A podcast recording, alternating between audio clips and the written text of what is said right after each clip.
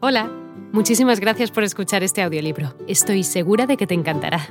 Me llamo Ana y a continuación podrás disfrutar de un previo del libro completo. Si te gusta lo que escuchas podrás descargártelo completamente gratis desde mi web, www.escúchalo.online. Un abrazo. A medida que iba avanzando esa oleada histórica que tan desafortunadamente conocemos con el nombre de Reconquista, grandes masas de población musulmana iban sometiéndose a la administración de los reinos cristianos.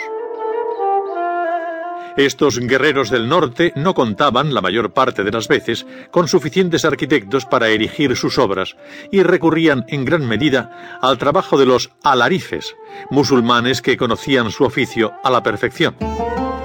De este modo, la técnica musulmana, avalada por muchos siglos de tradición, se ponía al servicio de los cristianos, de sus ideas y caprichos estéticos.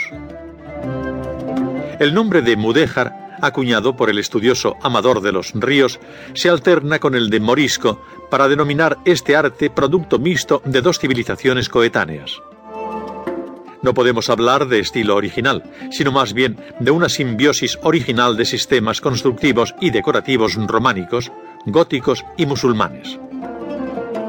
En esta mezcla reside la personalidad indiscutible del mudéjar. No se trata de un arte similar en todas las regiones, sino que, por el contrario, tiene tantas variedades como zonas en las que se localiza. La dispersión de sus monumentos es abrumadora encontramos arte mudéjar en todo el territorio nacional, desde León hasta Andalucía y desde Cáceres a Ebro. Existe, sin embargo, una zona, Cantábrica y Pirineos, en la que estos monumentos son casi inexistentes, y otra, Toledo y Valle del Ebro, en que son especialmente abundantes. Para comprender esta disposición de los hallazgos, basta con repasar la cronología del avance cristiano.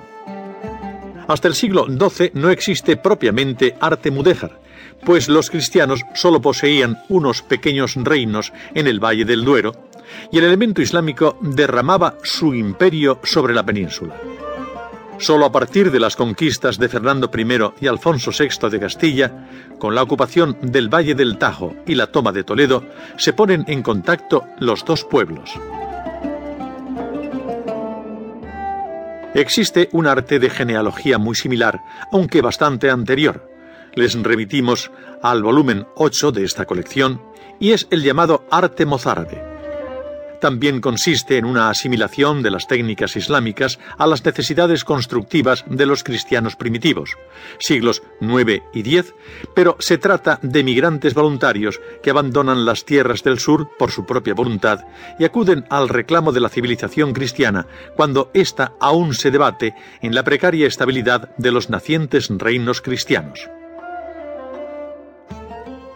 Los mudéjares, por el contrario, comienzan a trabajar para los cristianos a partir del siglo XII y continúan haciéndolo hasta el XVI. Pero ya no se trata de un desplazamiento voluntario, sino de una absorción forzosa por la cultura cristiana, más fuerte y juvenil siendo por tanto mudéjar y mozárabe dos estilos que funden los elementos islámicos y cristianos, resultan en la realidad muy distintos uno de otro. Entremos ahora en las consideraciones esenciales sobre el arte mudéjar. En arquitectura se trata de un estilo original que aporta nuevas teorías y elementos constructivos a la historia del arte.